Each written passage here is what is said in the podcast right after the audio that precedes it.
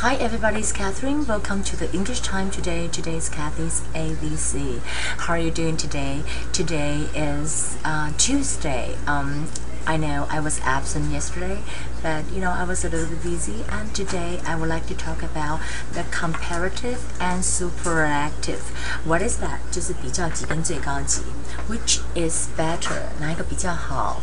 或者说 Which one is the best？如果三个里面或两个里面你要选 the best 或者是 better，好，那那大家可以做不同的比较级来说，一个是呢 com。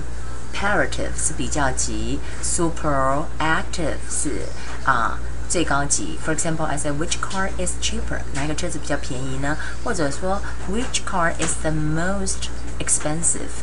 最贵的啊啊、uh,！If I answer, I could say the blue car is the most expensive，就是说这个蓝的车子是最贵的。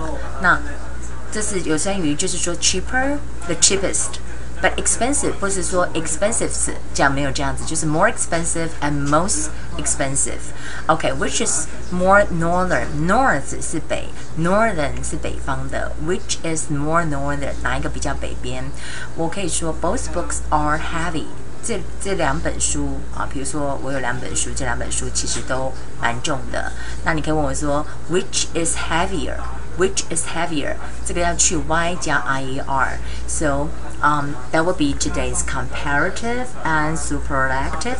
Uh, that would be the topic today. And today, the, the vocabularies I want to share with you guys is not that easy because um, me myself sometimes I will spell it wrong. Um, but you know, try to memorize it. Outline 就是今天 President Obama outline 的一个有关于怎么样这个来征税或者是减少赤字的计划啊。那 outline outline 可以就把它画出来，或者说是描述 O U T L I N E。那现在我们知道呢，我们有五大洋五大五大海洋主要的海洋哈，Pacific Ocean Pacific Ocean 呢是太平洋，Atlantic Ocean Atlantic Ocean 是大西洋，A T L A N T I C India Ocean 是印度洋，I N D I A India Ocean。